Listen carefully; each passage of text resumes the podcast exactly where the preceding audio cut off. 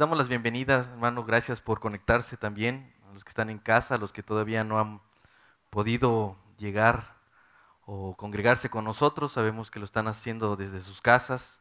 Y rogamos al Señor que poco a poco Él nos vaya abriendo puertas y nos vaya permitiendo eh, crecer el número de, personas aquí en, este lugar, ¿verdad? Entonces, ah, pues como saben, seguimos estudiando no sé si yo me escucho muy fuerte o es mi imaginación, pero... Ah, no, no, está bien, está bien. Ahora sí ya me voy a, me voy a gritar a mí mismo, ahora sí. Ya no les voy a gritar nada más a ustedes, también me voy a gritar a mí. Este, pues estamos estudiando Primera de Pedro y por esa razón estamos continuando y ya estamos entrando en el capítulo número 2. Y en esta ocasión vamos a estudiar los primeros tres versículos, dice su palabra, desechando pues toda malicia, todo engaño, hipocresía, envidias y todas las detracciones, deseen como niños recién nacidos la leche espiritual no adulterada para que por ella crezcan para salvación, si es que han gustado de la benignidad del Señor. Miren hermanos, una de las ventajas de, esta, de, hacer una predicación eh, secuencial, una predicación expositiva, es que ustedes saben qué es lo que puede venir inmediatamente. O sea, no tengo que sorprenderlos cada domingo con qué vamos a ver este día, ¿no? Ya hemos pasado el primer capítulo y hoy eh, seguramente muchos eh, que hicieron la tarea se dedicaron a estudiar lo que íbamos a ver hoy. Y eh, creo que es una buena oportunidad para que nosotros hagamos esta, este, esta actividad que hacían los de Berea, de poder escudriñar si lo que aquí se enseña es correcto. Entonces es una invitación, hermanos, para que ustedes puedan hacer un adelanto al estudio que hacemos cada semana y que en ese sentido ustedes eh, también se sientan, eh, eh, digamos, impulsados a dar un seguimiento a lo que estamos haciendo. No les va a ser extraño de repente escuchar algo o ver algo este, sin, tener que mirar su, su, escritura, sino que van a recordar muchas cosas. Entonces, les invito, hermanos, a que hagan este, esta actividad de poder leer, aunque sea eh, el capítulo que estamos estudiando, simplemente para poder retomarlo fácilmente. Entonces también, hermanos eh, que están allá en casa, los invitamos a que hagan lo mismo. Antes de poder continuar, quisiera yo pedir permiso al Señor, si me, si me permiten y me acompañan, hermanos. Padre bendito, Señor, Dios del universo, creador de todo lo que vemos y lo que no vemos. Oh Señor del universo, el gran yo soy. A ti rogamos y a ti venimos porque queremos abrir tu palabra y porque queremos ser inundados de una emoción diferente, queremos ser transformados, pero queremos sentir un gozo cuando vemos y estudiamos tu palabra, Señor. Hoy, Padre, ruego especialmente por tu iglesia, por esta iglesia local, Señor, para que tú seas en medio de nosotros, Señor para que todo lo que has deseado hacer con esta iglesia, Señor, lo puedas llevar a cabo, Señor, y que podamos ser una iglesia que ama tu palabra, que se deleita en tu palabra, Señor. Padre, yo soy torpe de labios, pero yo sé, Señor, que por amor a tu iglesia y por amor a ti mismo, tú puedes hacer grandes cosas en medio de nosotros. Así que yo te ruego, Señor, que hagas un acto, Señor, de tu misericordia por nosotros y hagas una transformación profunda de los sentidos, Señor, de nuestros anhelos, de nuestros deseos, Señor, y que tu palabra se convierta en nuestra mayor satisfacción y nuestro mayor deleite, Señor.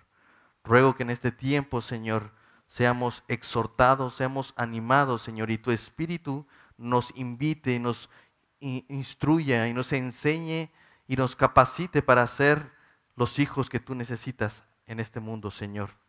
Gracias te damos por tu salvación y por esa obra que cada domingo exaltamos y alabamos en el tiempo de alabanza, Señor.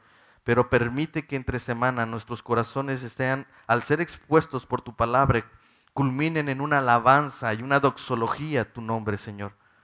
Bendice este tiempo, bendice a mis hermanos, permite que nuestros oídos estén atentos a tu palabra. Te lo ruego en el nombre precioso de nuestro Señor Jesucristo. Amén. Bueno, hermanos, Seguramente todos tenemos sueños y planes. Pensamos, por ejemplo, que sería muy bueno hacer un plan un, plan familiar o quizás planear las próximas vacaciones con nuestra familia. También es seguro que muchos de aquí están deseando crecer profesionalmente y económicamente. Soñamos con tener una casa y el trabajo perfecto, formar una familia o inclusive volver a emprender un nuevo negocio. Cuando yo era niño, hermanos, yo también tenía sueños y yo creo que muchos niños que están aquí tienen algunos sueños y se van a identificar con los que yo tenía. Cuando yo era muy pequeño, mi sueño y mis anhelos era poder tener una dotación de ricolino, una dotación de sabritas. Sé que no estoy exagerando, hermanos, pero deseaba yo con todo corazón que cada semana yo pudiera tener, dice, si yo quiero unos chetos los puedo yo agarrar, ¿no? Y de verdad decía, yo cuando tenga dinero, yo, de eso no va a faltar en la alacena. Y de verdad es lo que más falta ahorita en la alacena, ¿no? O es la leche o es la sabrita, ¿no? Pero esos eran los anhelos, ese era mi deseo. Yo quería tener ese tipo de cosas. Pensaba que cuando yo tuviera mucho dinero, yo, seguramente muchos comparten esta idea, queríamos construirle su casa a mamá, ¿no? Cuando yo era pequeño veía mucha, mucha pobreza. Yo donde vengo es en la sierra de Chicontepec y se ve mucha pobreza, hermano. Y deseaba yo que si pudiera tener dinero, yo seguramente iba a ayudar a estas personas. Así que esos eran mis sueños y esa, esa era mi forma de pensar. Algunos de aquellos sueños de la infancia pues ya no existen, hermanos. Otros se han transformado y otros han madurado. En ese sentido pienso que cuando vamos creciendo, cuando nosotros vamos adquiriendo madurez, nuestros sueños y nuestros planes van cambiando, algunos están madurando, algunos se vuelven más claros, sobre todo cuando tenemos una visión más sobria de la vida, ¿no? Cuando uno es niño no está pensando en si el dinero alcanza, simplemente dice, ¿por qué no lo compras? Mi hija me dice, bueno, ¿por qué no compramos otro coche si nos hace falta otro? Bueno, no suena tan fácil, pero cuando uno es niño es, es sencillo imaginar porque no hay limitaciones, no hay nada que nos limite a, pensar y a anhelar y a soñar y a querer cosas. Pero también una de las cosas que nos ayuda es que empezamos a madurar y a valorar lo que realmente importa me doy cuenta que ahora esa dotación de ricolino no es tan importante como tener la despensa en casa, ¿no? Entonces ese tipo de cosas van, van, eh, eh, se van construyendo y obviamente vamos madurando. Ahí hay seguramente algunos, algunos anhelos que para nosotros pudieran llegar a ser prescindibles, pero también hay anhelos que son indispensables. Es decir, hay anhelos que no son fundamentales para poder desarrollar una vida común, son, pueden ser opcionales. Tú puedes ser, eh, puede ser una opción para ti ser ingeniero o ser licenciado. Puede ser una opción para ti eh, tener dos o, tres hijos. O sea, siempre hay opciones, siempre esos anhelos pueden irse cambiando. Hay anhelos que son imprescindibles, es decir, no, los, no son necesarios para nuestra vida. Sin embargo, yo creo y estoy convencido de que hay anhelos y deseos que son indispensables. Por ejemplo, Quizás muchos de aquí en algún momento cuando estábamos solteros soñamos en casarnos. Y es probable que ya lo conseguimos. Pero eso no, eso no, no necesariamente tiene que ser algo este, em, indispensable. Eso puede ser prescindible. Quizás nosotros hemos soñado, por ejemplo, estar casado o tener hijos. Todas esas cosas son sueños, hermano. Puede ser una opción casarse, pero una vez casado no debería ser una opción ser el mejor esposo o la mejor esposa. Ese sí es un anhelo indispensable. Tú puedes ser eh, que deseas ser padre, algunos lo intentan, no, todos pueden conseguirlo, sin embargo, una vez que seas padre, uno de tus anhelos indispensables sería ser el mejor padre del mundo. Eso es indispensable. Así, así que Pedro mismo nos llama a ser de la palabra de Dios un anhelo indispensable. Él dice en el versículo 2, deseen como niños recién nacidos la leche espiritual no adulterada. De hecho, la palabra que ella usa para desear también se puede traducir como anhelar fervientemente o intensamente. ¿Qué es desear, hermanos? Querer o aspirar algo con vehemencia y anhelo y que es anhelar, desear intensa o vehementemente una cosa haciendo lo necesario para conseguirla. ¿Se dan cuenta, hermanos? hay deseos, hay anhelos que se han ido madurando conforme vamos creciendo y conforme vamos teniendo una visión más madura de la vida, pero hay visiones, hay, deseos y anhelos que aun cuando estamos teniendo muchos tropiezos no deberían de dejar de existir.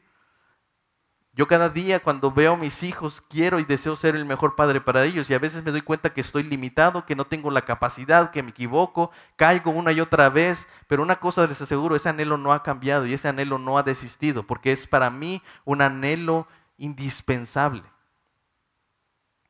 Así debe ser la palabra, hermanos. Un anhelo indispensable.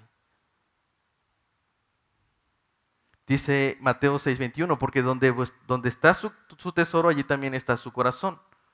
Es decir, en pocas palabras, lo que estamos hablando es de atesorar, de aprender a atesorar las cosas que tienen valor. Es por eso que hoy he decidido llamar a este, a este sermón o titularlo como un anhelo indispensable. Previamente Pedro comienza diciéndonos, desde lo que vimos la semana pasada, perdón, hace 15 días, dice, desechando pues toda malicia, todo engaño, perdón. Sí, desechando pues toda malicia, todo engaño, hipocresía, envías y todas detectaciones, desead, dice, esa es la primera forma como comienza nuestro, nuestro texto. En la versión de la Biblia de las Américas comienza de esta manera, por tanto, desechen toda, la, toda malicia, todo engaño, hipocresías, envidias y toda difamación, eh, y, deseen la palabra, deseen la, la leche espiritual como niños recién nacidos. Ese, esa palabra comienza ahí, por tanto, nos recuerda que aunque nosotros estamos ya iniciando el segundo capítulo, Pedro no ha cambiado de tema, él no está hablando de algo nuevo, él sigue hablando de lo mismo. Él nos dijo previamente, habiendo purificado vuestras almas por la obediencia a la verdad mediante el Espíritu, por el amor fraternal no fingido, ámense unos a otros de amor entrañablemente de corazón puro Pedro dice que el objetivo principal de todo creyente es que nosotros tenemos que amarnos unos a otros con un amor fraternal, sincero, entrañable y de corazón puro. ¿Cómo vamos a cumplir ese objetivo? Pedro ya nos dijo que primero es obedeciendo a la verdad, es decir, obedeciendo a la palabra de Dios. Debemos amarnos por obediencia, es lo que dice Pedro. Aunque nosotros no tengamos un sentimiento que nos motive a amar a nuestros hermanos o a nuestro prójimo, nuestro acercamiento a nuestros hermanos debe, sigue siendo de un corazón puro, puesto lo que estamos haciendo es que estamos obedeciendo la palabra de Dios. Es sincero nuestro deseo de querer agradar a Dios obedeciéndole en este mandamiento de amarnos unos a otros. Aunque debo reconocer que a veces mis sentimientos no me motivan a querer hablarle a un hermano y a querer tratar con su vida. Pero también dice que por otro lado, la razón por la que podemos, eh, eh, por la que debemos amarnos unos a otros es porque podemos ahora hacerlo. Por naturaleza nosotros estábamos imposibilitados, estábamos muertos de nuestros delitos y pecados y por esa razón nosotros no podíamos y ni queríamos, no nacía de nuestro corazón el deseo por ver por alguien más, quizás solamente por los nuestros. Pero gracias a Dios nosotros hemos nacido de nuevo, es lo que dice la palabra. Hemos recibido una nueva naturaleza que nos permite hacer lo que antes no podíamos hacer. Ya que dice la escritura que nosotros fuimos engendrados por la palabra de Dios que vive y permanece para siempre. Él continúa diciendo en el versículo 23, 24 creo, siendo nacidos no de simiente corruptible, sino de incorruptible por la palabra de Dios que vive y permanece para siempre, porque toda carne es como hierba y toda la gloria del hombre como flor de la hierba. La hierba se seca y la flor se cae, mas la palabra del Señor permanece para siempre. Así que lo que asegura que nosotros no desistamos en esa labor obediente, constante, insistente e intencional de amar a mis hermanos a pesar de esos constantes tropiezos y errores y pecados, es la obra que Dios ya ha hecho en nuestros corazones. Si Dios no nos hubiera hecho nacer de nuevo y nos hubiera otorgado esa nueva naturaleza que hemos recibido por la palabra de Dios, gracias a la obra de nuestro Señor Jesucristo, nosotros no podríamos llevar a cabo esta obra. En cualquier momento desistiríamos. En el primer intento dejaríamos tirada la toalla. Así que ese es el mandamiento, esa es la razón, eso es lo que viene hablando Pedro. De hecho, Pedro concluye con el versículo 25 diciendo, y estas esta es la palabra que por el, Evangelio les ha sido anunciada. ¿Cuál es esa palabra que habla Pedro que ha sido anunciada? Claramente el amarnos unos a otros. Este mandamiento es lo que permea todo el Evangelio. Es la bandera que todo creyente debería levantar cuando se llama a sí mismo cristiano. Cuando alguien sale allá afuera y dice, ¿tú qué eres? Yo soy un cristiano. Lo primero que se debe notar es que tú eres una persona que ama a su prójimo y que tiene comunión con sus hermanos. Esa es la forma de manifestar lo que eres. De hecho, nosotros vemos, por ejemplo, en primera de Juan 3:23 dice, "Y este es su mandamiento, que creamos en el nombre del hijo de su hijo Jesucristo y nos amemos unos a otros como él nos ha amado." Así que la obra de Dios tiene un aspecto muy particular, hermanos. Es inconfundible. El amor fraternal que practicamos unos a otros, esa es la forma de manifestar que somos hijos de Dios, que somos sus discípulos. Esto es muy importante, hermanos, porque Jesús mismo dijo que el filtro o la manera en que la gente iba a reconocer a sus discípulos era por el amor. Dice Juan 13:35, en esto conocerán que, que son mis discípulos si tuvieron amor los unos por los otros no es porque están en una iglesia bíblica, no es porque somos reformados, no es porque conocemos las doctrinas de la gracia. Dice que la forma en que nosotros manifestamos ser discípulos de Jesús es por el amor fraternal no fingido, por el amor puro. Así que, en este sentido, Pedro está hablando de esto, no ha terminado de hablar. Entonces él comienza diciendo en el capítulo 2, por tanto, ¿sí? Por todo esto que les acabo de decir, deseche, desechando toda malicia, todo engaño, hipocresía, envidias y todas las detracciones o difamaciones, deseen como niños recién nacidos la leche espiritual no adulterada. Quiero que recuerden, hermanos, que una de las razones por las cuales Pedro escribe esta carta es porque sus oyentes, los creyentes de Asia, estaban siendo eh, víctimas de una persecución mediática. Y él dice en pocas palabras, qué absurdo sería que siendo difamados, perseguidos, menospreciados por un mundo en tinieblas, exista una iglesia que persigue a los hermanos por las mismas razones por las que son perseguidos. ¿Se dan cuenta? Pedro dice, qué absurdo. Él, les dice, desechando toda malicia, todo engaño, hipocresía, envidia, todos, todas las difamaciones, pero quiero que recuerden que ellos mismos estaban siendo perseguidos por eso, estaban siendo difamados. Más adelante Pedro va a escribir en el versículo 11 y 12 de capítulo 2 diciendo, Amados, yo les ruego como a extranjeros y peregrinos que se abstengan de los deseos carnales que batallan contra el alma, como lo que acaba de mencionar en el versículo 1, ¿sí? Envidias, detracciones, maldades, hipocresías, Dice, manteniendo vuestra vana, perdón, manteniendo buena vuestra manera de vivir entre los gentiles, para que en los que murmuran de ustedes como malhechores, glorifiquen a Dios el día de la visitación al considerar sus buenas obras. ¿Se dan cuenta? Pedro está, está diciendo, yo sé que a ustedes los tratan como si fueran malvados, como si ustedes fueran los peores, pero eso son difamaciones. Los creyentes de Asia estaban siendo difamados y los trataban como malhechores. Con todo eso, Pedro les dice que deben de comportarse y mantener una buena conducta en medio de ellos. Esa buena conducta no es otra cosa que el amor fraternal que se manifiesta uno por otro. Es así como sus oyentes debían enfrentar la persecución, la murmuración, la difamación, la hipocresía, etcétera, etcétera. Desgraciadamente, hermanos, nos hemos dado la tarea de no ser precisamente un ejemplo de amor. Al contrario, pero dice que debemos luchar contra, contra esos deseos carnales que batallan contra nuestra alma. Pero en lugar de eso, las iglesias lo que están haciendo es luchando contra sus hermanos. Tenemos un grave problema, hermanos. El llamado de amarnos unos a otros debe superar los pecados que tenemos unos por otros, las ofensas que tenemos unos por otros. La forma en que se manifiesta que somos discípulos no es persiguiendo a mi hermano, es amando a mi hermano a pesar de lo que hace. No estoy diciendo que debamos pasar por alto su pecado. Estoy diciendo que hay un llamado superior. Él dice, es más hermanos, nosotros tenemos que considerar esto. Estamos eh, viviendo en medio de un mundo que nos critica, que nos juzga, que nos está viendo mal, que nos quiere perseguir, nos quiere callar la boca, nos quiere encerrar por causa de evitar movimientos como eh, el movimiento eh, LGTB, como eh, la forma que quieren educar hipersexualizar a nuestros hijos. Y cada vez que nosotros hablamos y, y decimos algo en contra de todas estas ideologías, ¿qué es lo que dice? Este mundo nos quiere acallar. Entonces, hermanos, es absurdo que siendo nosotros la columna y baluarte de la verdad, aquellos que estamos diseñados para poder defender la, verdad de Dios, estemos atacándonos unos a otros con la bandera de la verdad. No puede ser posible. En lugar de ser benignos, somos malos, tal como en los tiempos de Noé. Cuando hacemos que nuestros pensamientos y las intenciones de nuestro corazón sean continuamente en hacer mal.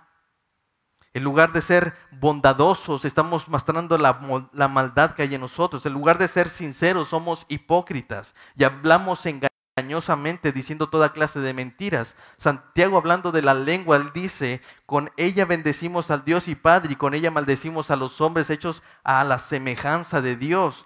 De una misma boca procede bendición y maldición. Hermanos míos, esto no puede y no debe de ser así, dice Santiago. ¿Por qué? Porque estamos actuando con hipocresía. ¿Cómo es posible que de nuestros propios labios queramos bendecir a nuestro hermano, hermano, que Dios te bendiga, gloria a Dios por ti, pero dando la vuelta tú empiezas a maldecirlo y a decir, este hombre debería de, sentir la justicia de Dios? No puede ser, hermanos. Dice, esto no puede ser así. En lugar de llevar la carga unos por otros, ¿qué es lo que estamos haciendo? Estamos llevando envidias y estamos codiciando, como dice Santiago. ¿De dónde vienen las guerras y los pleitos entre ustedes? ¿De dónde vienen esos enfrentamientos que hay entre ustedes? Dice Santiago. ¿No es de sus pasiones, las cuales combaten con sus miembros? ¿Recuerdan lo que acaba de decir Pedro? Esas que, que, batallan contra su alma. Esos deseos egoístas. Dicen y no tienen, matáis y arden en envidia y no pueden alcanzar. Combaten y luchan una y otra vez. ¿Por qué? Porque no piden y nos piden bien. En lugar de amarnos, nos difamamos, hermanos atentamos contra la integridad moral de un hermano como si conociéramos toda su vida. No, hermanos, nuestro comportamiento no debe de ser así. Pedro nos está exhortando a que el comportamiento de todo creyente, de nosotros como cristianos, sea de un ejemplo vivo de un evangelio que brilla por el amor que nos manifestamos unos a otros. Porque esa es la palabra que por el evangelio ha sido anunciada, que nos amemos unos a otros. Es interesante, hermanos, que todas estas eh, comportamientos de las cuales está hablando Pedro en el versículo 1 están relacionados con pecados contra el prójimo. Todos son pecados que dañan o afectan las relaciones y destruyen la comunión. Ahí no está hablando de que, de que eres borracho o que eres, o que eres un adúltero. Él está diciendo, estás eh, difamando, estás eh, siendo hipócrita, estás diciendo mentiras. Y todo eso afecta la relación entre los hermanos. Pedro dice, no debe de ser así. Ustedes no pueden conducirse de esta manera, porque eso no manifiesta la bandera que todo creyente debe levantar, el amor unos por otros. Y vuelvo a repetir, hermanos, esto no significa callar el pecado o, o esconderlo. No estoy hablando de eso. Estoy hablando de una conducta amorosa, que el amor cubra la multitud de pecados, hermanos. Así que si estos comportamientos que afectan nuestra relación fraternal están todavía en nosotros, Pedro dice, deséchenlos. Debemos desecharlos, hermanos. La idea que Pedro quiere transmitir aquí con desechar es que nos despojemos de ciertas actitudes que interfieren con nuestro llamado de cumplir esta orden de Dios de amarnos unos por unos con otros, así como lo haríamos con una prenda vieja y usada. Así es despojarnos. Hoy me quito el saco porque este ya no me sirve, lo tiro a un lado. Así de simple. Nuestra maldad, nuestra ignorancia, nuestra vida pasada, nuestro viejo hombre es como una prenda que hemos vestido desde que nacimos. Es la que nosotros hemos heredado de nuestros padres. Ahora que hemos nacido de nuevo, podemos y debemos despojarnos de ella. Por eso dice Efesios capítulo 4 versículo 22, en cuanto a la pasada manera de vivir, despójense del viejo hombre que está viciado conforme a los deseos engañosos y renuévense en el espíritu de su mente y vístanse del nuevo hombre creado según, eh, según Dios en justicia eh, y santidad de la verdad. Es eso, Pedro está pensando lo mismo que está diciendo Pablo en Efesios. Deberíamos de despojarnos, desvestirnos de ese viejo hombre, el cual ha estado viciado, el cual está ah, motivado por las pasiones engañosas, por esos deseos mundanos, por esos deseos egoístas que, eh, eh, transvienen con este mandamiento de amarnos unos a otros. Son aquellos deseos que, queremos controlar, esos deseos de querer eh, manifestar nuestros, nuestras pasiones por encima de de los deseos de mis hermanos, esa, esa conducta que, está eh, eh, afectando mi relación y mi comunión dentro de la iglesia, que inclusive a veces produce mayores problemas que los que eh, del enfrentamiento uno a uno. Efesios 4, Pablo nos dice en ese sentido, despojémonos de ellos, vistámonos ahora de un viejo. Miren, la razón por la cual Pablo dice que debemos despojarnos de esto es porque ¿quién se va a despojar de una vestimenta si no tiene una nueva preparada? ¿Quién se lo va a quitar, hermano? Pablo está diciendo, la razón por la que tú te puedes quitar ahora este viejo hombre es porque ahora un nuevo hombre está listo para que te lo pongas. La ropa, la prenda, hermano, está preparada. Vístete de ella. Aún con todo esto, hermano, seguramente todos eh, tenemos alguna prenda, alguna ropa que no hemos querido desechar, que ya no nos queda, hermano. Yo sé que las mujeres me están viendo en este momento. Son de esas que dejamos ahí por si acaso, por si es necesario, por si adelgazo. El problema, hermanos, es que son prendas que guardamos desde la prepa o la universidad. Si hemos nacido de nuevo, entonces ya estamos vestidos nueva, de un nuevo hombre, por tal como, una, como, si fuera una prenda favorita, hermanos, pudiéramos nosotros estar reservando esa, ese viejo hombre. Debemos tener cuidado, hermanos, porque la idea es que nosotros desechemos por completo aquel viejo hombre por el cual estábamos vestidos. Pero si lo guardamos por si acaso, por si pudiéramos usarlo, estaríamos fallando en, nuestro, en, este, eh, en esta parte de cumplir con el mandamiento de desechar totalmente. La Biblia no está diciendo, desechen si quieren. Él está mandando, desechen despójense de ese viejo hombre que ya es inservible. Eso, eso lo conocemos como el síndrome del acumulador. Lo que pasa es que seguimos atesorando cosas viejas y basura, hermanos. Tenemos un problema en nuestro corazón. Creemos que hay algo bueno de aquel viejo hombre y la Biblia dice que no es cierto, todo está viciado. Pero lo dejamos ahí por si acaso y es ahí cuando fallamos en nuestro deber de cumplir el mandamiento de decir, desechen Miren, podemos tener ropa sucia que la metemos a lavar y sale como nueva. O como decía el comercial, bel rosita. Pero cuando dice Pedro que nos desechemos, es aquella que ya se rompió, que por alguna razón está muy manchada y no nos sirve para el propósito. Entonces nos la quitamos para tirarla, hacer a un lado. No vamos a volver a ponernos esa ropa. Por eso Pedro nos, nos va a dar la clave para acabar con ese problema. ¿Cómo? Él dice, deseando como niños recién nacidos la leche espiritual no adulterada. Como ya vimos, en esta misma palabra se traduce como anhelar vehementemente o insamente. La pregunta es, ¿qué debemos desear o anhelar? Dice la escritura, la leche espiritual. ¿Cómo debemos desearla o anhelarla como un niño recién nacido? ¿Cómo debe ser esa leche que debemos desear? Una leche pura, no adulterada. ¿Qué debemos desear, hermanos? La leche espiritual. Quiero que noten, hermanos, que el llamado de Pedro en esta ocasión no es para que reflexionemos en la palabra, no es para que estudiemos la palabra, no es para orar la palabra, ni siquiera es para predicar la palabra, sino para desear la palabra. Dicho sea de paso, hermanos, todas estas cosas las debemos de hacer. Es parte de nuestra necesidad de poder trabajar, estudiar, eh, orar, predicar la palabra. Eso es cierto, pero el mandamiento aquí no habla de, de hacer todo esto. Él lo que está diciendo es que debemos desear la palabra de Dios. Como si fuera una necesidad vital, hermanos. Un anhelo vehemente, desearla tal como desearíamos el alimento después de 40 días de ayuno. ¿Se imaginan comer? No, yo sé que dos días después de comer ya están deseando y berreando por la comida. Pero quise hacer una ilustración así para que Debemos desear la palabra tal como la desearía, como desearíamos el aire después de aguantar la respiración, hermanos.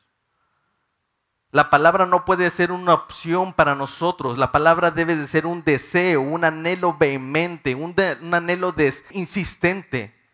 Nuestro corazón debe estar inclinado por la palabra, desearla, hermanos. Yo no, no sé si me estoy dando a entender.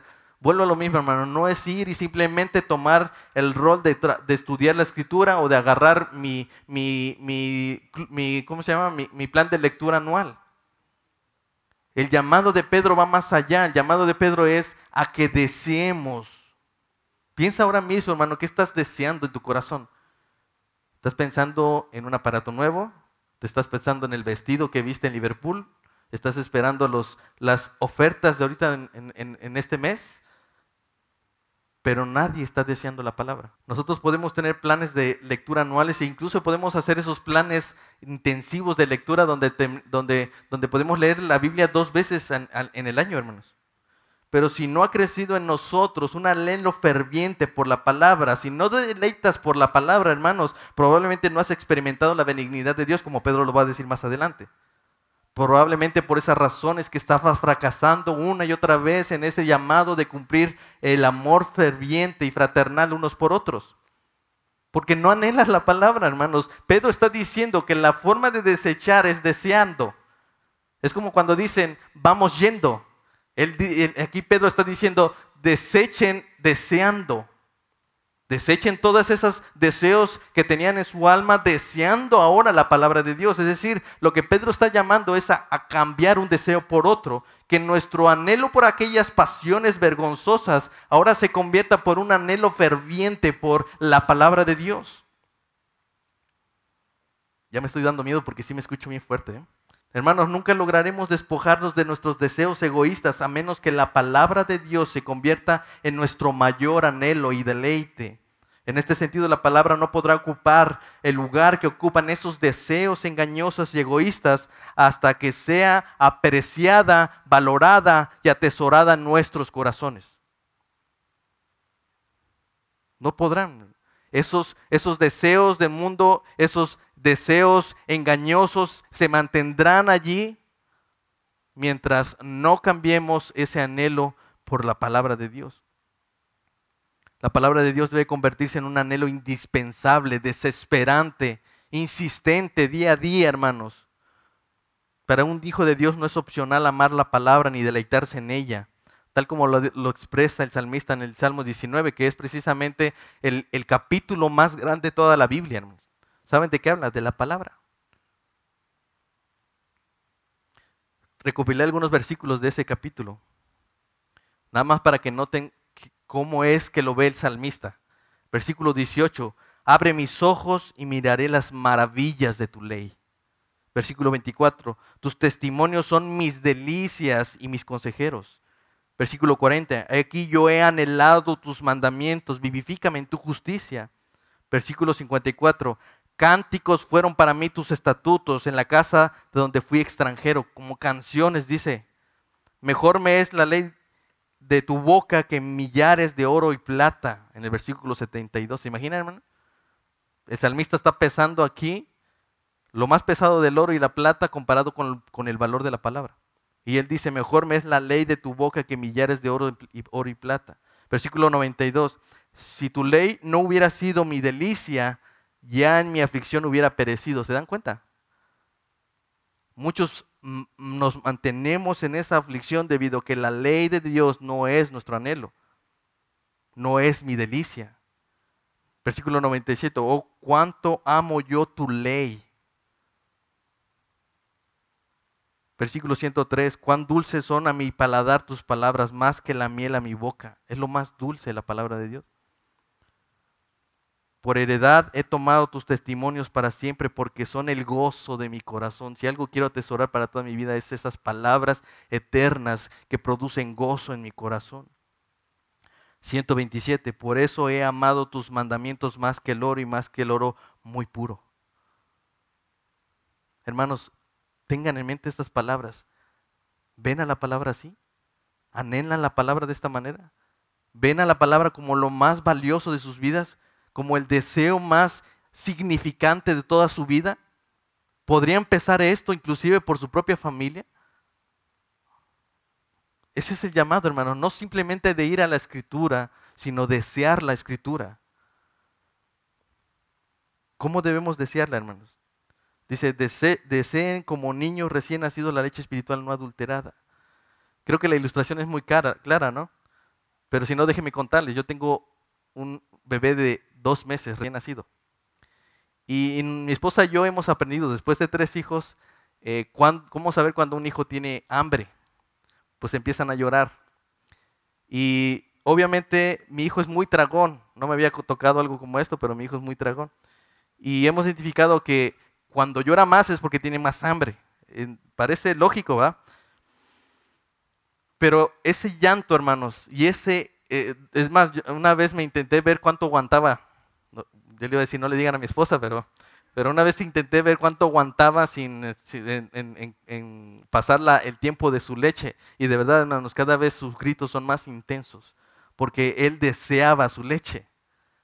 Y saben qué, hermanos, uno puede decir, no, pues se la, se la di y siguió llorando. No, hermanos, una vez que se la di, él se calmó. ¿Por qué? Porque lo que deseaba era la leche. Y cuando la obtuvo, él se calmó. Su llanto y sus gritos de desesperación nos muestran el deseo que un bebé tiene por su leche. Una, una vez que inicia no para hasta que reciben esa leche. Si alguna vez, hermanos, seguramente han visto a un bebé llorar por su leche, recuerda con qué intensidad debes desear la leche espiritual no adulterada. Desear la leche con tal vehemencia es un acto de supervivencia, hermanos, un reflejo natural de todo bebé. O sea, imagínense si el bebé fuera mudo o no pudiera emitir voz para eh, sonido, más bien para que me puedan entender. ¿Cómo podría decirnos tengo hambre? Hermanos, a veces nosotros padecemos mudos ante la palabra. Pasan los días y no berreamos, no gritamos, no, no lloramos intensamente porque hoy no comí del alimento sólido, porque hoy no tomé de la leche espiritual no adulterada. Podemos pasar días en ayuno de la palabra, hermanos. Eso no es natural, hermanos como no es natural que un bebé pase días sin, su leche. Así que Pedro nos está diciendo, debemos desear la leche espiritual, pero ¿cómo debemos desearla tal cual como un niño recién nacido que desespera por la leche? Así debe de ser. Así que debe ser natural desear la, la, palabra. No tiene sentido, hermanos, que el creyente desprecie o resista o incluso sobreviva sin la leche espiritual por la cual fue engendrado. Es como si un bebé despreciara la leche de su madre. Eso no es natural, eso no puede ser. Entonces todos los cristianos, sin importar sus años, si son nuevos o viejos en la fe, todos debemos ansiar, aspirar, anhelar tener la palabra de Dios todos los días. Por esa razón Pedro habla acerca de de, crecer en salvación, pues la palabra no solo es el vínculo para poder nosotros tener entrada a, esa eternidad, sino que también es la forma con la cual nosotros vamos a madurar nuestra alma en la salvación del Señor. Él dice, deseen como niños recién nacidos la leche espiritual no adulterada. ¿Cómo debe ser esa leche espiritual que anhelamos cada día? Debe ser pura, hermanos, no adulterada. La palabra, la frase que dice no adulterada eh, eh, es del griego Adolos, A significa sin y dolos significa mentira o engaño. Es decir, por tanto, esta frase no adulterada la podemos traducir también como sin engaño. Debemos buscar la palabra que no tenga engaño, hermanos. La, la, leche espiritual que debemos desear intensamente, tal como un niño recién nacido, es la palabra que no tiene engaño o mentiras. Por eso Pedro insiste en que, en que un deseo egoísta como vemos en el versículo 1, como el engaño solo puede ser desechado cuando anhelamos la palabra que no tiene engaño. Todos esos eh, maldades que resultan de nosotros solo pueden cambiarse por la palabra. Así como la leche adulterada, falsa, impura, no permite el crecimiento natural de un bebé, así también la palabra de Dios que es alterada, entorpece o inhibe el crecimiento natural espiritual de un creyente, hermano. Así que no es, miren, una ocasión nos pasó, de verdad no lo hice a propósito, pero una vez eh, le dimos su leche a, Mateo, pero la rechazaba y la quitaba. Yo me sorprendí y dije, a mí, se me hace que ya no le gusta la leche.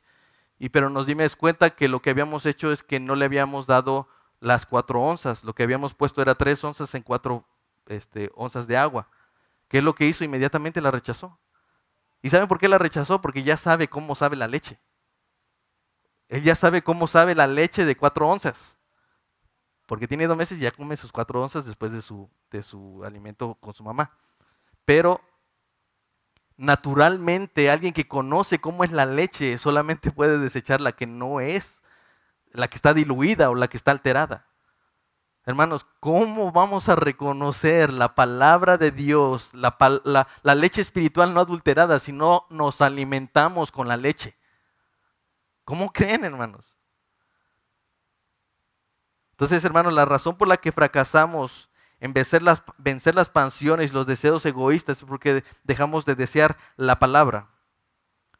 Muchos en lugar de desearla, la desechamos incluso, hermanos o la cambiamos por alimentos que no nutren, alimentos como si fueran chatarra, como los pensamientos, ideologías y filosofías de este mundo. Esa es la comida rápida.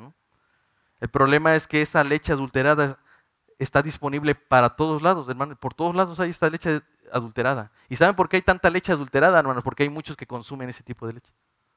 Hay muchas personas. Dice eh, Pablo le está hablando a Timoteo y le dice, porque vendrán tiempos cuando no soportarán la sana doctrina, sino que teniendo comezón de oídos, se acumularán para sí maestros conforme a sus propios deseos, no, no conforme a la palabra de Dios, sino lo que yo quiero escuchar. Dice, y apartarán sus oídos de la verdad y se volverán a mitos, a fábulas, a cuentos de los que nos contaban cuando éramos niños. ¿Por qué, hermanos? Porque no queremos la leche espiritual no adulterada. Incluso Pablo confronta a los Gálatas por haberse, eh, por esa falta de discernimiento, hermanos. ¿Por qué venía esa falta de discernimiento? Porque no consumían la leche. Él les dice, estoy maravillado, en Gálatas 1, 6, 7 dice, estoy maravillado de que tan pronto se hayan alejado del que los llamó por la gracia de Cristo para seguir un evangelio diferente. No que haya otro evangelio, sino que hay algunos que los perturban y quieren pervertir el Evangelio de Cristo, diluyen el, Evangelio, diluyen la palabra, adulteran la palabra. Más adelante en el capítulo 3 de Gálatas dice, oh, oh Gálatas incesatos, ¿se dan cuenta hermanos? No quisiera decírselo hermano, no seamos insensatos como, como ellos. Dice, ¿quién les fascinó para no obedecer a la verdad? A ustedes ante cuyos ojos Jesucristo fue ya presentado claramente entre ustedes como crucificado? Hermanos, debemos regresar a la fuente. En ese sentido, el llamado no es a buscar más comentarios bíblicos, hermanos, no, no es a buscar más libros acerca de estos temas, no es eh, ir a diccionarios, hermanos. Claro que son muy buenos, todos ellos son útiles, pero el llamado de Pedro en esta ocasión es para que nosotros regresemos a la palabra, a la palabra de Dios, hermano. Hermanos, ¿cómo van a saber si yo no les estoy diciendo mentiras si no van y escudriñan lo que les estoy diciendo? El llamado es a regresar a la palabra. Vayan a la palabra, hermanos. La efectividad de todo esto tiene que ver con el, hecho de poder ir a la palabra, hermanos. Creo que esta suena como un, un mensaje que había escuchado. Es, es este llamado, hermanos, a regresar. El llamado es a volver a la palabra, a la leche espiritual no adulterada, hermano. No es que todos estos recursos sean malos, hermanos, pero quiero que recuerden que el llamado es a tener un anhelo ferviente, insistente por la palabra de Dios, una que no tiene engaños ni mentiras. Entonces, en ese sentido, hermanos, la palabra es efectiva en nuestras vidas cuando se convierte en un anhelo y no solamente en un deber. Puede ser el principio, obedecer y ir a hacer estos planes de estudio o estos planes de lectura anuales. Eso es, eso es básico, hermanos. Es ¿Cómo voy a aprender la Biblia si no la leo? Obviamente tengo que ir a la escritura, el llamado es a leerla, hermano, pero debemos, esto que Pedro quiere es que no simplemente pasen los años y tú sigas haciendo checklist mes con mes de que leíste cuatro capítulos al día, es que cada vez que hiciste esos cuatro capítulos, tú salgas convencido de que la palabra es algo que anhelas para el otro día que deseas que el otro día no sean solo cuatro capítulos, sino sean cinco, que sean, seis capítulos al día. Y cuando pasen los días, tú te das cuenta que ya no puedes salirte de allí, hermano. ¿Cómo podemos identificar esa, esa leche espiritual no adulterada? Pedro dice que la leche es pura cuando cumple con el propósito de hacernos crecer. Dice ahí, deseen como niños recién nacidos la leche espiritual no adulterada para que por ella crezcan para salvación. Pedro no está diciendo que nuestra salvación aumenta o disminuye o que hoy somos más salvos que ayer. Me gusta cómo lo hizo Pablo, Pablo lo diría así, segunda de Timoteo 3. Todos conocemos esta, este, estos versículos. Pero persiste tú en lo que has aprendido y te persuadiste, sabiendo que de quién has, de quién has aprendido y que desde la niñez has sabido las sagradas escrituras, las cuales te puedan hacer sabio para la salvación por la fe que es en Cristo Jesús. Toda la, toda la escritura es inspirada por Dios y útil para enseñar, para redarguir, para corregir, para instruir en justicia, a fin de que el hombre de Dios sea perfecto, enteramente preparado para toda buena obra. Hermanos, la, la palabra fue diseñada por Dios para conocer la manera de ser salvos, pero también para crecer en esa salvación. Su palabra en este sentido nos da acceso a la puerta estrecha, pero también nos mantiene y nos ayuda a mantenernos en el camino angosto.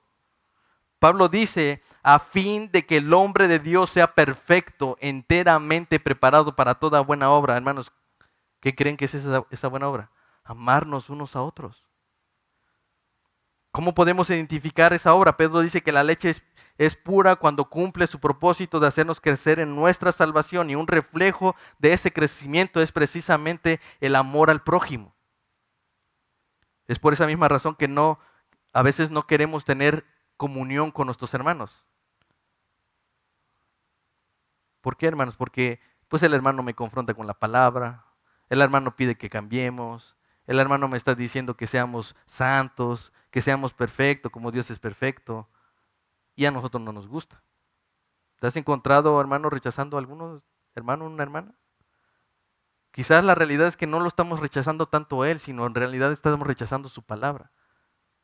Cuando un hombre atesora tanto la palabra en su corazón, dice que lo que hay en su corazón, de eso habla la boca. No te sorprenda si alguien habla mucho de Dios, hermano. Sorpréndese si no lo habla. Pero ¿a quién buscamos más? Al que no habla. Pedro concluye diciendo, si es que habéis gustado de la benignidad del Señor. ¿Cuál es la benignidad del Señor? Su misericordia, obviamente, hermanos.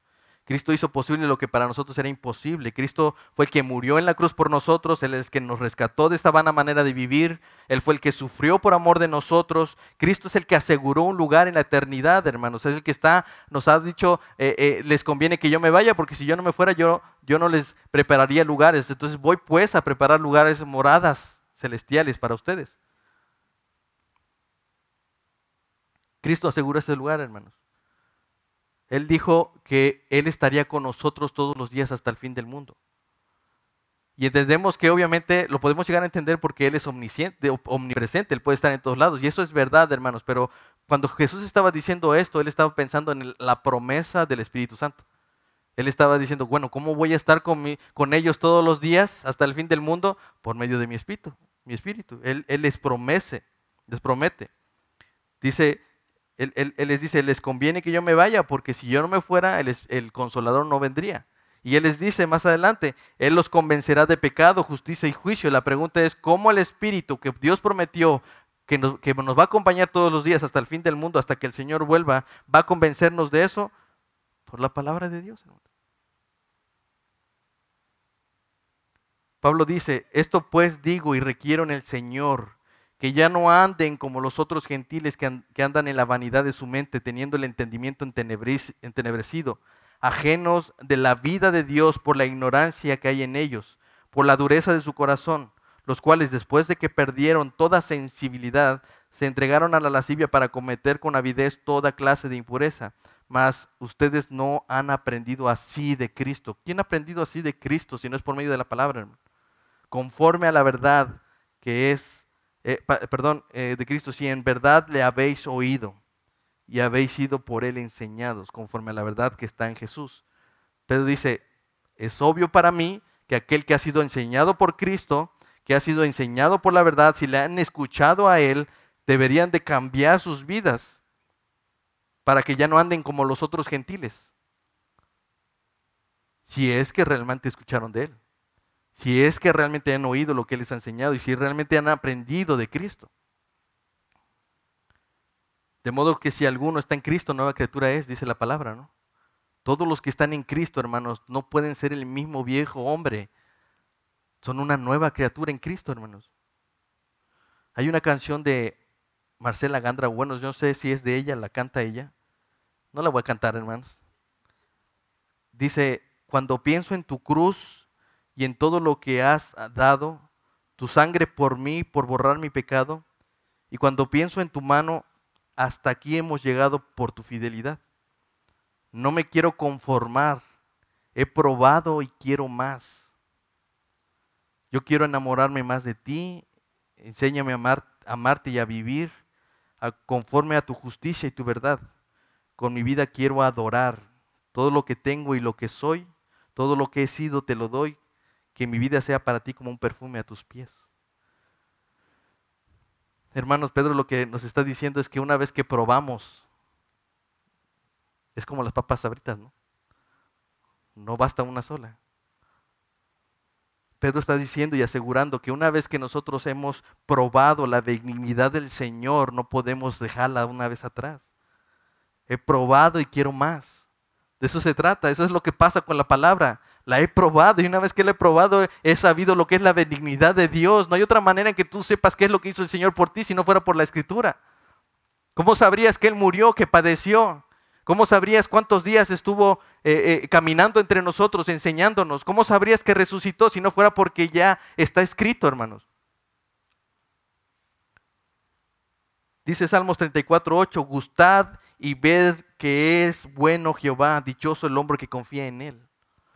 Hermanos, el llamado es para que hagamos de la palabra de Dios nuestro anhelo indispensable, un anhelo vital con el que vivimos todos los días. Debemos desear la palabra de Dios, hermanos. No solo leerla, desear la palabra de Dios. Amén. Vamos a orar. Padre, gracias te doy, Señor por tu palabra, Señor. Padre, bendice a tu iglesia. Bendícenos con tu palabra, santifícanos en tu palabra, Señor. Dice tu palabra que conoceremos la verdad y la verdad nos hará libres.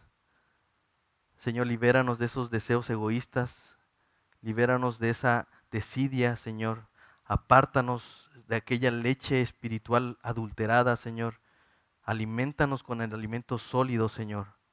No permitas que nuestros días pasen y nuestras vidas fluyan, Señor, en una vida mundana, Señor, una vida que no desea y no anhela tu palabra.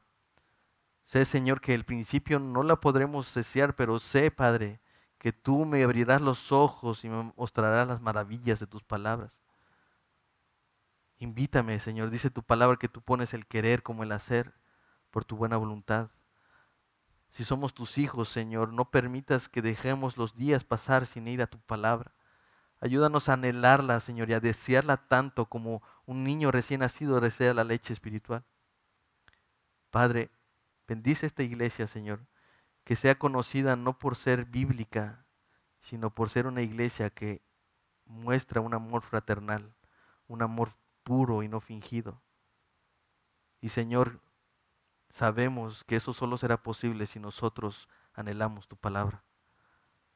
Bendice esta iglesia local, Señor. Bendice toda tu iglesia, a los que tú has llamado a tu salvación.